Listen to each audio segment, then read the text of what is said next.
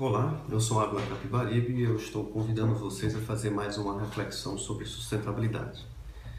E a gente está desenvolvendo esse, esse, esse programa, esse projeto, de diariamente ou quase diariamente trazer é, comunicações e informações atualizadas com relação a dois assuntos que aparentemente eles estariam separados, que são as mudanças climáticas e o assunto e o segundo assunto que é a implementação de um programa 5S, um programa de gestão da qualidade na empresa.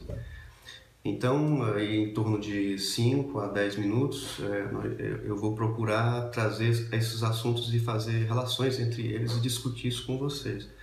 O objetivo é começar a gerar informação sobre essas questões extremamente importantes né, para o futuro da humanidade, para o nosso futuro, e, e dar algumas dicas de, de, de, de, comportamentos e de coisas que você pode aplicar tanto na sua vida pessoal como é, na sua empresa e esses comportamentos vão levar para um caminho de é, eficiência. Eu acho que o tema central de hoje é sobre eficiência. Então, o que seria eficiência nesse contexto da, da, das mudanças climáticas e da, de um programa de gestão da qualidade?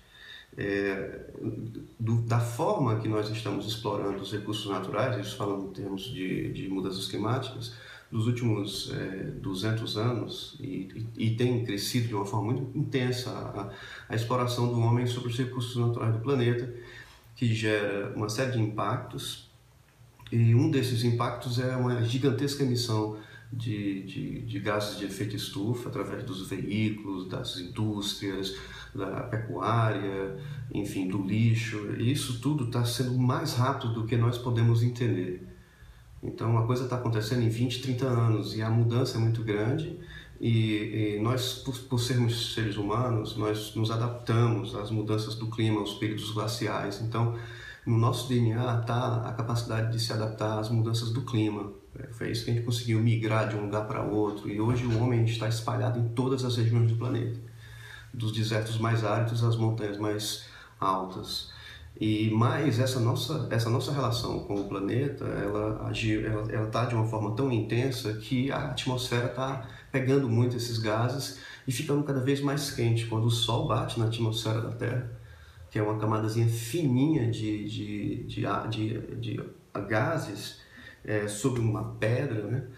Essa atmosfera, que é fininha como a pele de um tomate, ela consegue ter mais de 10 quilômetros de, de, de, altura, tanto que os aviões comerciais voam a 10 quilômetros da, da, do solo.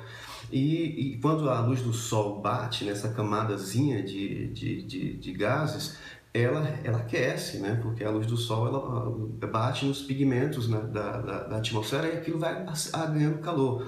Né? Uma, um, um comprimento de onda do Sol, que é o infravermelho, ele traz calor. Que o Sol é muito, muito, muito complexo, a física dele. Né? Mas enfim, a atmosfera aquece.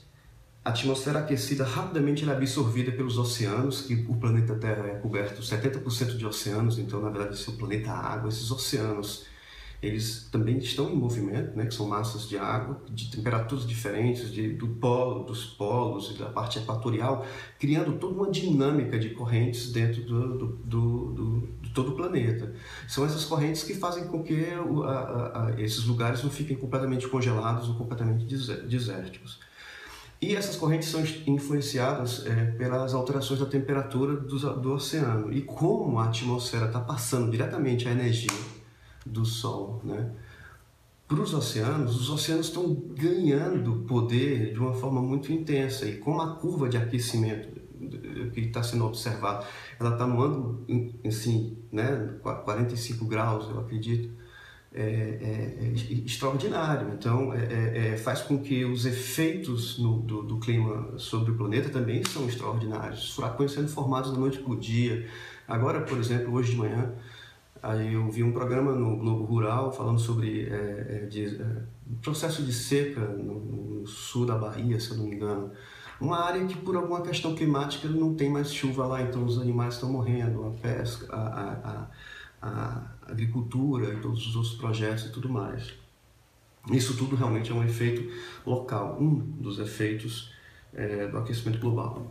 Né? Então, assim, é, é, como é que a gente é, é, muito importante a gente ter a percepção que a gente vai, a gente está sofrendo isso, né? Que eu estou falando aqui de, de, uma cidade do interior do estado do Ceará, então já há anúncios de que é, provavelmente vai se racionar água é, em Fortaleza, e isso vai gerar, tem milhões de pessoas ali, né? Vai gerar um, alguma coisa é, mas porque os, os, os, reservatórios estão secos e sexto ano de seca, então seca, seca acaba virando um problema.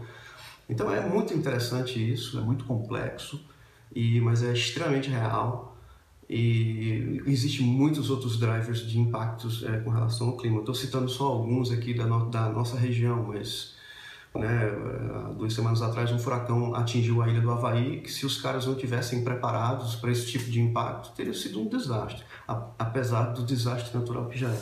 Então, é, trazendo para o segundo tópico, que é a questão do programa é, 5S, é, que tem a ver com os cinco censos, o censo de utilização, o censo, o censo de ordenação, o censo de limpeza, que é onde eu vou falar agora, o censo de padronização e o censo de disciplina. Então, são cinco censos e eu vou estar falando alternadamente sobre esses censos, mas, mas no censo de limpeza, o que é limpeza na sua cabeça? O que é limpeza?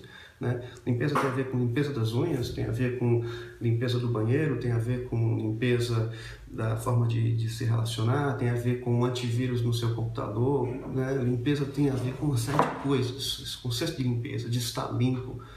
Né? Então, é, que também é extremamente complexo e muitas coisas interessantes que a gente vai poder abordar aqui. Mas hoje, especificamente, eu queria falar sobre limpeza é, de banheiro. Né? Limpeza de banheiro, seja o banheiro da sua casa, é, seja o banheiro da sua empresa, seja um banheiro que dezenas de funcionários usam ele num determinado horário, e, né? ou se seja um banheiro que você está andando nele. Né? Você está visitando um shopping, vai no banheiro, ou vai no banheiro de um amigo? Como é que você é, suja menos, digamos assim? É, então, uma das coisas mais importantes com relação à limpeza de banheiro, né, que eu considero, dentre as coisas, é a contaminação cruzada. Contaminação cruzada é você levar uma coisa que está contaminada de um ambiente que está contaminado e espalha essa contaminação por todo o, o resto do ambiente. Então você tem que evitar. Então uma das formas de evitar contaminação cruzada é começar a limpar o banheiro da parte mais limpa para a parte mais suja sempre. E às vezes é muito difícil, porque quando a gente chega num ambiente de banheiro, a gente quer dar logo uma geral na área sanitária, né, ali no vaso sanitário. E, e mais que, na verdade, um procedimento, chama procedimento operacional padrão de banheiro, ele deve vir entrando e para exatamente evitar essa contaminação cruzada. E todo mundo que já limpou um banheiro ou que limpa um banheiro sabe que chega uma hora que você é, é, é, é fica com esse. Como é que eu vou, por exemplo, é, usar o mesmo pano de chão? Então eu tenho que ter três panos de chão diferentes para limpar ambientes diferentes e não. Não é interessante? E isso a gente faz em casa, lógico, né? Todo mundo tem. É, procura né, separar uma coisa da outra. E Pronto. Então, é, com relação à limpeza de banheiro também, é, você começa a mexer com outras três coisas que é legal, que é a questão dos produtos, né? Quais são os produtos de limpeza que você vai utilizar? A questão das pessoas, quem é que vai estar limpando, então você tem que trabalhar a cabeça dessa pessoa, educar essa pessoa. Essa pessoa pode ser você também. É, por acaso eu tenho feito testes é, disso na minha vida, lógico, né? E, e, e é interessante, não é tão fácil mas, mas dá para resolver. É, é inclusive legal e é uma coisa que depois que você começa a fazer, começa a praticar aquilo, você começa a criar uma relação de eficiência que você, o teu cérebro começa a entender que é uma coisa eficiente, então, pô, você tem que fazer mesmo.